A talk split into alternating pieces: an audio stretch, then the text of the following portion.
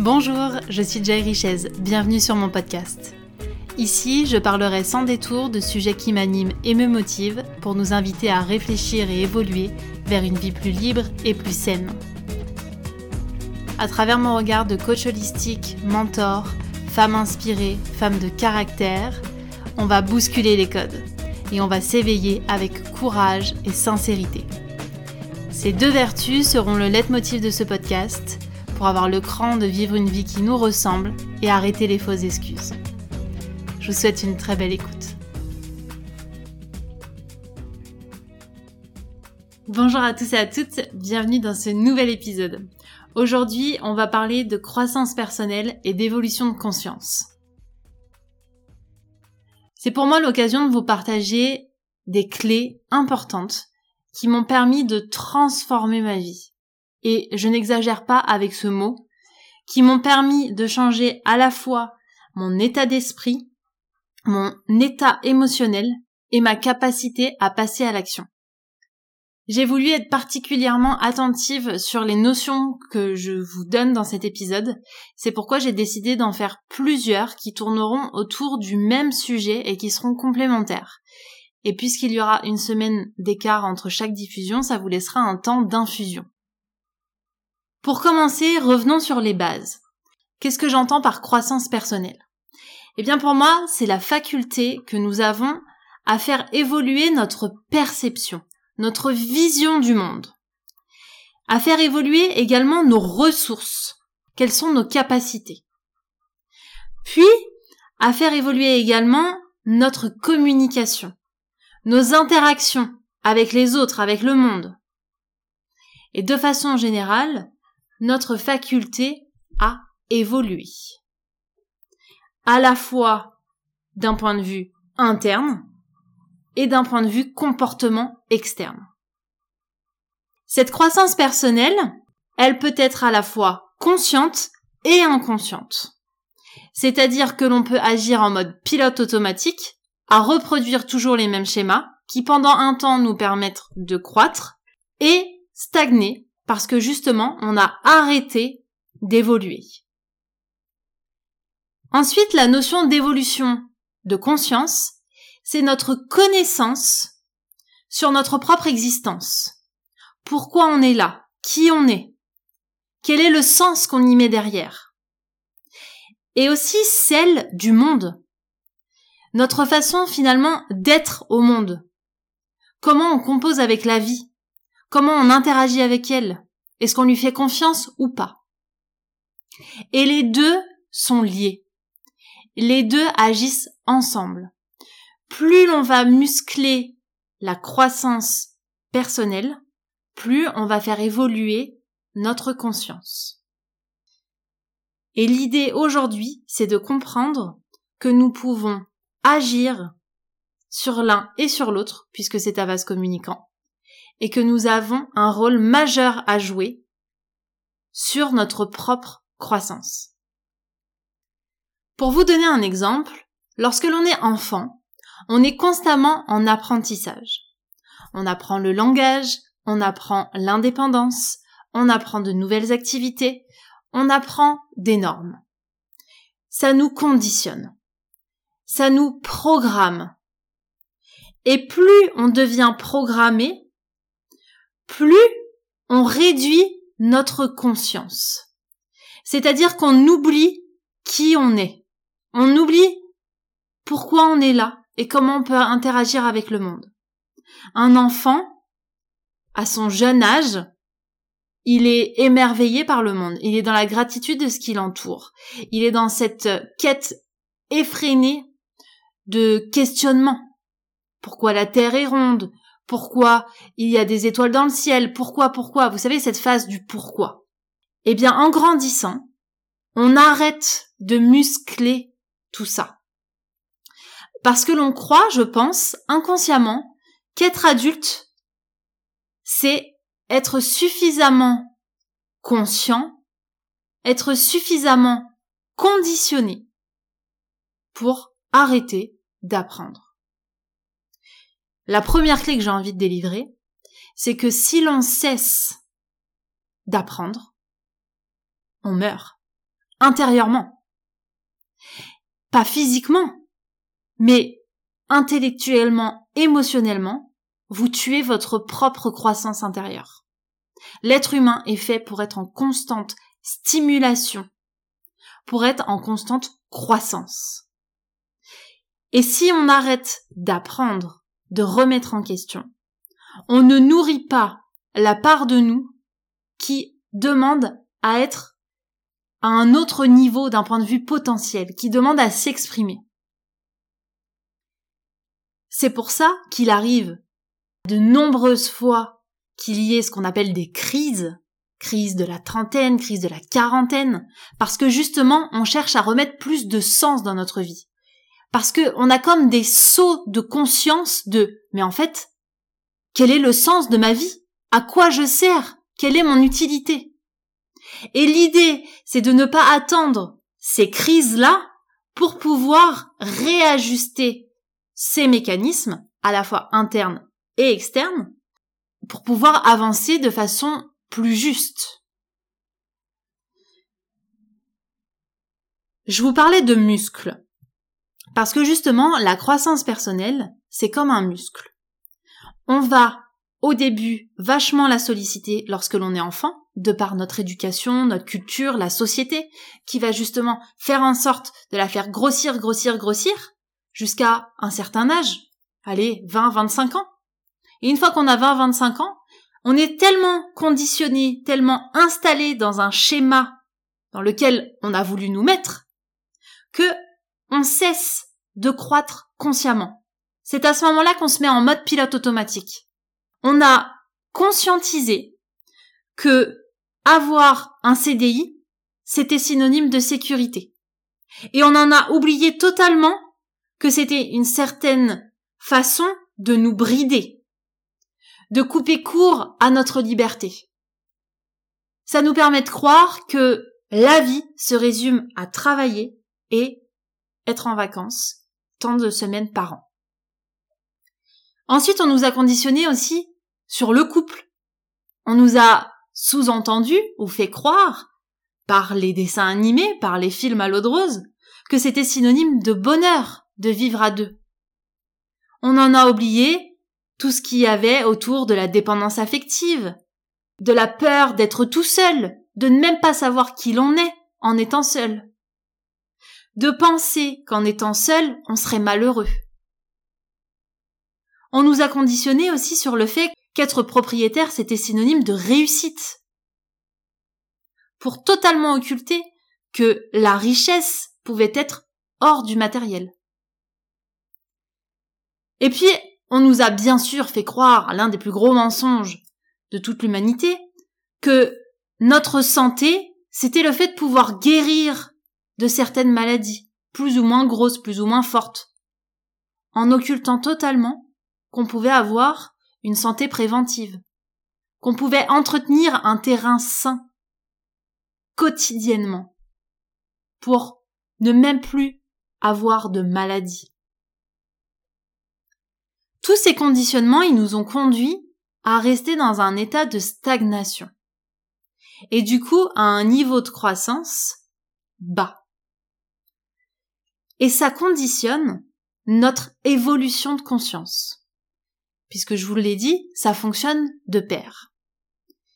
Pour vous expliquer et pour vraiment essayer de faire au plus simple, je vais ici volontairement considérer qu'il y a trois fréquences de conscience. Et j'utilise le mot fréquence parce que dans d'autres épisodes, je vous parlerai justement plus de niveau de conscience où là, on ira un petit peu plus dans les détails.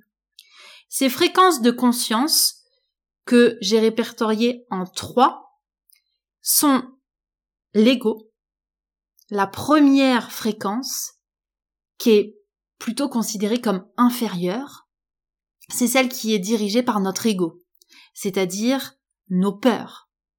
C'est celle où on cultive le malheur, où on croit que la vie nous en veut, qu'elle veut nous faire payer quelque chose, on pense même à ce stade-là que le karma, c'est un vengeur masqué. On se met dans une posture de victime très souvent. C'est pas juste ce qui m'arrive, j'ai vraiment pas de chance. Puis c'est la faute des autres. moi j'ai rien fait. On a des émotions qui sont plutôt tournées vers le désagréable. On est très colérique, on ressent de la culpabilité, de la tristesse, et on entretient ces émotions qu'on considère encore comme négatives, parce qu'on pense qu'elles n'ont pas du tout un rôle à jouer. Du coup, quand on pleure, on s'estime être faible. Quand on est en colère, on s'estime être fort parce que c'est une façon d'exprimer notre force. On cultive aussi la culpabilité. Le fait de reconnaître qu'on a un talent quelque part, on s'imagine que c'est du narcissisme. Et surtout, on cultive le manque. Si je manque d'argent, je vais être malheureux. Si je manque de nourriture, je vais mourir. Comme le ferait un petit enfant. On est finalement dans une fréquence qui pour moi pourrait être assimilée à, à un enfant qui est dépendant de sa maman et qui pense que la vie tourne autour de son petit nombril. C'est comme si on avait décidé de voir la vie par un trou de serrure et que nos perceptions étaient concentrées uniquement sur le personnage principal qui est nous. Et tout passait au filtre de nos peurs, de ce mode survie. Et cette première fréquence, elle conditionne notre niveau de croissance. Avant de vous expliquer comment on décortique un petit peu ce niveau de croissance, je vais vous terminer les deux autres fréquences que l'on peut aussi explorer au cours de notre vie. C'est pas un puis l'autre. Il n'y a pas de notion de supériorité. C'est juste des, des mouvements de vie que l'on traverse. Et ça dépend des situations dans lesquelles on se retrouve, des personnes que l'on côtoie, et de notre capacité aussi à vouloir croître et éveiller notre conscience. La seconde fréquence, c'est celle qui est dirigée par notre courage, par notre cœur, par nos tripes même parfois. On pourrait l'assimiler plutôt à une fréquence de lumière, de plein potentiel. C'est celle où on s'autorise une remise en question. C'est-à-dire que tous les conditionnements que j'ai pu évoquer auparavant, on les remet en cause. On se demande, est-ce que ce que je connais de moi aujourd'hui vient vraiment de moi ou vient d'une norme? Est-ce que ma façon d'être, c'est celle que j'ai vraiment envie d'être profondément? Ou c'est ce qu'on attend de moi d'un point de vue extérieur Et ça, ça nous permet de remettre plus de sens et de nous autoriser aussi à vivre des émotions qui sont plus favorables, plus tournées justement vers le cœur, à la fois le courage, l'acceptation, la gratitude, de commencer aussi le détachement petit à petit. Cette fréquence-là, elle nous permet aussi de conditionner notre croissance, puisqu'elle va nous permettre de croître depuis un autre espace. On ne sera plus dans une culture du malheur, on sera dans une culture des possibilités. C'est l'espace où tout devient possible. Et ensuite, la troisième fréquence, c'est celle qui pourrait s'appeler la fréquence de la spiritualité, celle qui est dirigée par notre foi, celle où notre intuition commence à se développer vraiment de façon accrue, où nos, nos dons aussi peuvent se développer, nos, nos clairs, nos clairvoyances, clairaudiences, clairsentiences peuvent s'exprimer. C'est-à-dire qu'on s'est suffisamment reconnecté à plus grand que soi pour pouvoir avoir confiance en la vie et danser avec elle. Ces fréquences, ce sont des fréquences énergétiques qui sont composées d'émotions, donc d'énergie en mouvement. Pour pouvoir les faire évoluer, il est nécessaire de les travailler, de les nettoyer et de les renforcer. Pour ça, il y a différents moyens, que ce soit les routines que j'ai déjà évoquées avec vous, que ce soit notre entourage, les personnes que l'on côtoie, est-ce qu'elles nous font nous sentir bien ou pas, que ce soit notre état d'esprit, comment on le cultive, comment on le renforce, ou encore quel travail énergétique on peut faire, avec des pratiques qui viennent nous nourrir à ce niveau-là. Ça peut être le yoga, la méditation, la danse, le chant, la musique, qu'est-ce qui va remettre en mouvement, en alignement nos émotions, nos énergies. Ces trois fréquences, on va naviguer à travers elles. C'est pas l'une d'abord, puis après l'autre, puis après l'autre. Et encore une fois, c'est pas parce que vous avez fréquenté ou touché du doigt la fréquence de la spiritualité que vous êtes dans une croissance ultime et que vous n'avez plus rien à apprendre. Absolument pas. Et c'est pour ça que je voulais vous expliquer comment fonctionnent aussi nos niveaux de croissance. Il va y avoir le niveau intellectuel, le je sais, notre niveau émotionnel, je ressens en moi, et notre niveau créatif, je passe à l'action, je fais. Et en fonction de notre éveil de conscience, il est plus ou moins facile de passer parmi ces niveaux de croissance. Je m'explique. Lorsque vous êtes dans un couple dans lequel vous n'êtes pas bien, considérons que vous êtes dans un, dans une fréquence de conscience égotique. Donc, la première fréquence que j'ai évoquée.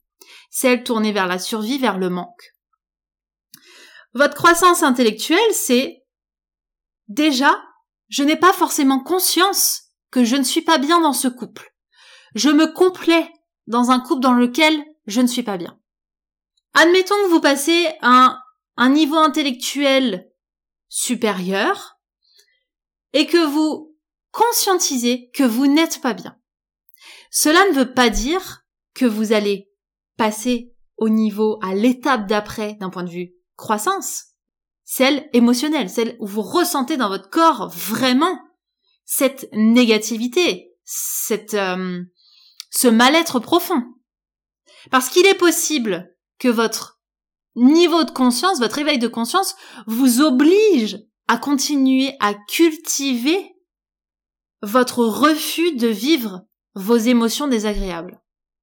C'est comme si vous aviez d'un côté une envie d'accélérer, de croître, et de l'autre, une impossibilité parce que vous aviez le pied sur le, frein, parce que justement, votre fréquence dirigée par votre ego vous dit non, on ne va surtout pas vivre ces émotions désagréables. Et c'est à ce moment-là que l'on se trouve toutes les excuses. C'est pas si mal, l'autre finira certainement par changer, la situation va évoluer, je suis certainement trop exigeant parce que ce dont j'ai besoin dans ma relation n'est pas si important. J'en demande toujours plus, etc., etc. Comment faire pour harmoniser notre niveau de croissance et notre évolution de conscience? C'est déjà mettre en lumière que ça existe et ensuite c'est sortir du mode pilote automatique. C'est-à-dire savoir où est-ce qu'on en est.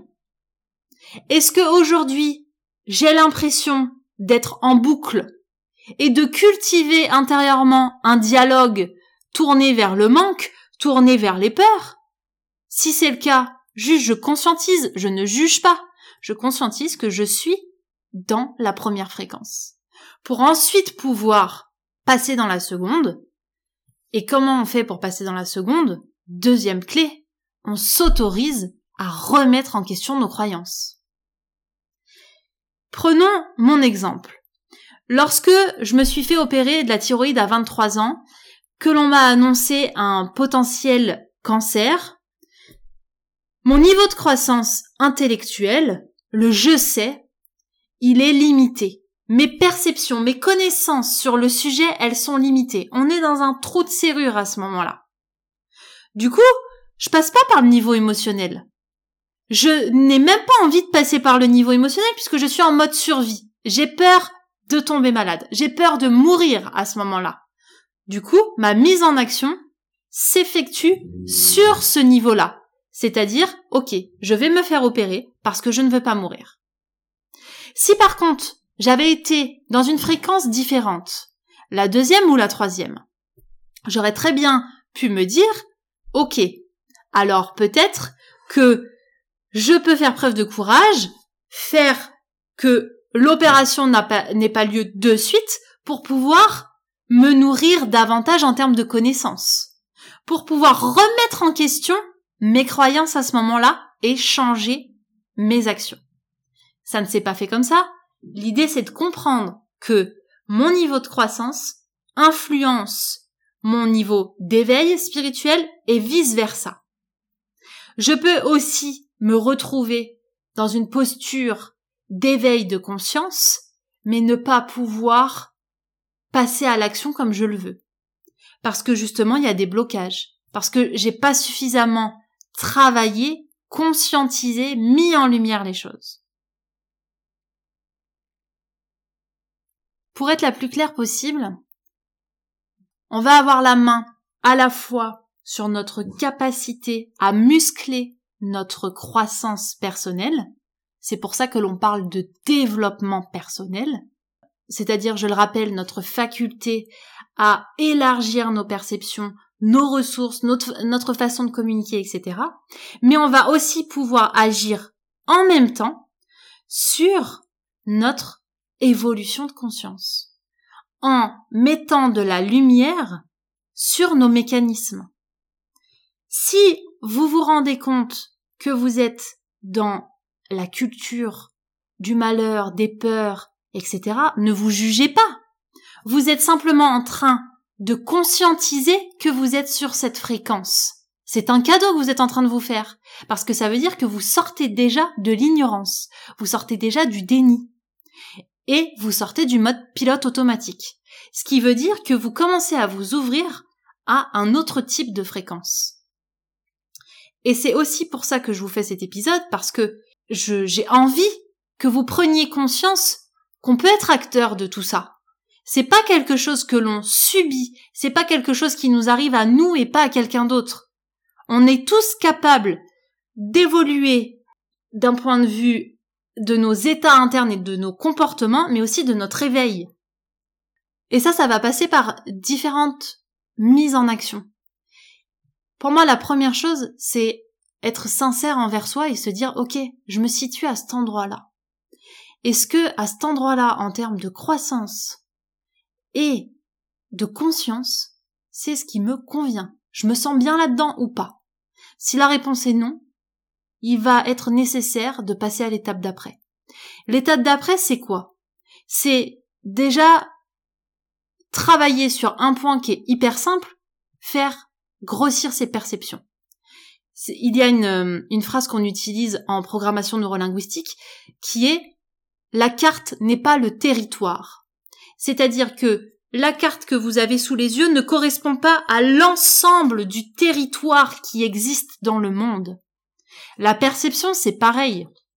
Ce n'est pas parce que vous avez une perception qui fait la taille d'une pièce de 2 euros que ça correspond à tout ce qui existe dans ce monde. Je vous ai parlé de programmation au départ, c'est pas parce qu'on nous a conditionné sur le fait qu'un CDI c'était la sécurité que la sécurité s'est réellement reliée au CDI. Et donc si on grossit nos perceptions par l'intermédiaire de connaissances, de livres, de podcasts, de mentors, de coaching, de conférences, on va petit à petit commencer à se décoller de notre ego qui, lui, nous tire et nous maintient dans cet état de survie dirigé par nos peurs. Mais on va pas s'arrêter là, parce qu'on pourrait très bien s'arrêter à ce premier stade, ce qui arrive pour beaucoup de personnes. On continue, on fait grossir, on fait évoluer notre perception. On lit des bouquins de développement personnel. On lit les accords Toltec, mais on continue à critiquer la voisine. On lit kilomètre zéro, mais on reste dans son travail ou dans son couple qui ne nous convient pas. Ces dissonances, qu'on appelle des dissonances cognitives, elles arrivent pour la simple et bonne raison que on n'a pas fait évoluer notre deuxième étape, notre niveau émotionnel. C'est-à-dire qu'on est resté coincé à la fois en termes de fréquence dans la fréquence égotique, qui nous incite à ne pas vivre nos émotions désagréables, ne surtout pas les traverser. Et moi, la première, je vous le dis en tout état de cause, lorsque j'ai fait mon premier stage de développement personnel et que j'étais d'un point de vue croissance personnelle au niveau le plus bas qui existe et en termes de fréquence dans la fréquence égo, je me suis dit, mais moi ce monde n'est pas pour moi. C'est-à-dire que je vais aider les autres, mais moi, je n'ai rien à travailler. Je n'ai pas eu une enfance difficile, donc je n'ai pas de blessures, je n'ai pas de traumatisme. Et surtout, je n'avais absolument pas conscience que je ne savais pas traverser mes émotions. Donc lorsque j'ai fait ma toute première séance de coaching avec mon mentor de l'époque, et qu'au bout de cinq minutes, il est venu toucher un point où j'ai pleuré comme une madeleine, là, j'ai conscientisé que j'étais en train d'évoluer et qu'il serait nécessaire de traverser des zones de turbulence pour pouvoir passer à l'étape d'après. Ça a été un vrai switch dans mon cerveau que de me dire, en fait, il va falloir sortir de ton état de je pense ne pas avoir à évoluer, je pense être déjà en pleine possession de mes moyens pour pouvoir être, en l'occurrence, une bonne coach. Mais ça pourrait être une bonne maman, une bonne amie, une bonne amante. Ça marche dans toutes les postures de vie. En fait, j'étais dans cette euh, fréquence, dans cette vibration, avec ces émotions désagréables, de culpabilité, de honte, de peur, de doute, de colère, qui me maintenaient au fond. Mais pas un fond euh, en mode dépression, un fond qui ne me fait pas évoluer. Et donc mon discours interne était forcément calé à ça, c'est-à-dire ce n'est pas fait pour moi, moi je n'ai pas besoin de ça, c'est trop difficile et c'est uniquement pour les autres, et avec beaucoup de jugement envers moi-même et envers les autres. Pour terminer cet épisode, j'aimerais vous délivrer trois clés qui ont été vraiment essentielles pour moi pour me permettre d'évoluer, d'évoluer à la fois personnellement et en termes de conscience. La première chose, c'était de conscientiser que je suis un être humain. Ça paraît peut-être incroyable, mais on a tendance à se considérer soit comme supérieur, soit comme inférieur. Comme si le reste du monde était différent de nous. Comme si c'était toujours compliqué pour soi-même et très facile pour les autres. Ou à l'inverse, très simple pour nous et compliqué pour les autres. En fait, on n'est jamais dans la posture de neutralité. On se place en posture de supériorité ou d'infériorité. De façon inconsciente. Mais on s'y met quand même. Et si on se considère comme un être humain, à part entière, de façon complète, eh bien, on se met au même niveau que tout le monde. Et là, on comprend que si on est au même niveau que tout le monde, nous aussi, on a des choses à remettre en question, à apprendre, à comprendre, à réajuster. Et que ça ne dépend ni de l'âge, ni de l'expérience, ni, ni de nos diplômes, que ça dépend simplement de notre faculté à faire évoluer qui nous sommes, à passer de façon plus rapide de cette étape intellectuelle, émotionnelle, créative, de passer finalement plus rapidement à OK, je sais, je comprends, je ressens, je passe à l'action. Je comprends qu'arrêter de fumer, c'est mal pour la santé, je pourrais toute ma vie continuer à fumer tout de même. Sauf que si je me considère non pas comme supérieur ou inférieur, eh bien, je passe beaucoup plus rapidement de la conscientisation à la mise en action. Et s'il y a un blocage, c'est que du coup, certainement, notre ego nous maintient dans cet état-là. La seconde chose qui m'a fait basculer, c'est de m'autoriser à vivre mes émotions. Et vivre ces émotions, ça ne veut pas dire les dire. Ça ne veut pas dire oui je suis triste, oui j'ai de la peine. Ça veut dire les ressentir. Quand vous êtes en colère, vous êtes en colère. Vous avez les joues qui deviennent rouges, le cœur qui commence à palpiter. Pourquoi le, l'enfouir? Pourquoi considérer que c'est pas bien d'être en colère? Mais surtout, qu'est-ce qu'elle vient dire, cette colère, en vous? Et franchement, moi qui suis une grande colérique, qui a pour canal principal de communication la colère, je peux vous dire que ça se change, que ça évolue. Il y a quelques années de ça, je pensais que toute ma vie, je serais en colère. Je serai en colère contre les gens, je serai en colère contre un système, je serai en colère contre moi-même de pas avoir fait euh, les choses comme ci, comme ça. Mais cette colère, elle venait simplement me rappeler que je restais dans un état de conscience collé à mon ego. Et si je reste collé à mon ego avec cette émotion, parce que je refuse de la traverser, je refuse de la comprendre, forcément, ça a un impact sur mes actions puisque mes étapes de croissance, je les fais pas comme il faut. Je les fais pas de façon juste pour moi. Alors, traverser ces émotions, ça veut dire les vivre. Ça veut dire que lorsque vous êtes triste, vivez votre tristesse, votre peine. Essayez de nommer à quel endroit ça se situe dans le corps, comment ça se manifeste, avant que ça se manifeste beaucoup plus fort, beaucoup plus intensément. Rappelez-vous, la maladie, c'est le mal a dit. C'est une façon pour votre corps d'exprimer vos émotions à votre place. C'est le stade ultime qui dit t'as pas voulu m'écouter, maintenant je me manifeste dans ton corps.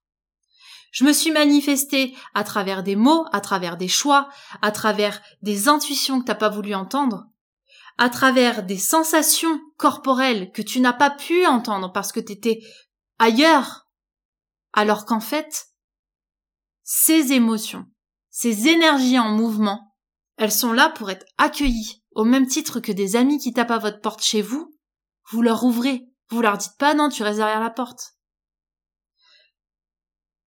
Donc pour moi, la deuxième clé, c'est vraiment de s'autoriser à vivre ses émotions et de sortir de la croyance que être triste, être en colère, tout ce que l'on considère comme être désagréable, c'est être faible. On croit à tort que vivre ces émotions désagréables, c'est donner des armes aux autres pour nous atteindre. Alors qu'en fait, c'est vous donner, se donner à soi l'opportunité de se renforcer. Parce que si on arrive à se laisser traverser par des émotions désagréables. Lorsque l'on va essayer de nous atteindre par l'extérieur, on va être en capacité de rester aligné parce qu'on aura déjà traversé par nous-mêmes ce chemin. Et c'est pour ça aussi que je rappelais que tout se réapprend et on ne nous a pas appris à traverser nos émotions. C'est comme apprendre à faire un bon plat une fois que vous l'aurez appris une première fois qu'il aura été mauvais, vous allez réajuster. Et eh ben, une fois que vous allez traverser une émotion la première fois, ça va pas être agréable. Ça va être méga inconfortable. Mais plus vous allez le faire, plus vous allez voir les bénéfices. Comme un plat que vous allez faire et refaire. Vous allez réajuster au fur et à mesure jusqu'à ce qu'il devienne votre plat signature. Et ben là, pour moi, la traversée des émotions, c'est une recette. On affine au fur et à mesure pour arriver à terme à se dire, ok, là je vais traverser quelque chose de pas agréable, mais qu'est-ce que ça va être beau Et encore une fois, c'est une ancienne personne qui refusait de vivre ses émotions qui vous dit ça? Parce que la première fois où je me suis laissé prendre par ma tristesse, je peux vous dire qu'il y a mon dialogue interne qui était en furie. Tu ne peux pas pleurer maintenant, il y a plein de gens autour de toi, qu'est-ce qu'ils vont penser de toi, tu vas être faible, etc., etc. Et en fait, c'est l'une des journées qui a marqué ma vie parce que je me suis autorisée à vivre toute la tristesse que j'avais enfouie. Et aujourd'hui, lorsque je suis accompagnée en coaching ou en mentoring, en thérapie, peu importe, que je sens que ça me touche, que ce soit par la colère ou la tristesse, je la laisse venir, je la laisse sortir. C'est plus grave. C'est plus connoté mauvais. C'est ma perception qui a changé, mon niveau intellectuel qui a évolué pour m'amener plutôt à OK, de quoi ça va me libérer? Qu'est-ce que je laisse partir à ce moment-là en exprimant mon émotion? Qu'est-ce quel mouvement je laisse passer à travers moi pour la suite Ça va me permettre de devenir qui à partir de cet instant Quelle action je vais pouvoir mettre en place ensuite? J'espère que vous voyez vraiment la nuance que j'ai envie d'apporter à travers les notions que je vous partage. C'est à la fois le fait que l'on peut tout déconditionner et le fait que tout peut évoluer. Et que si vous travaillez sur l'un, vous travaillez sur l'autre. Si vous travaillez sur l'autre, vous travaillez sur l'un.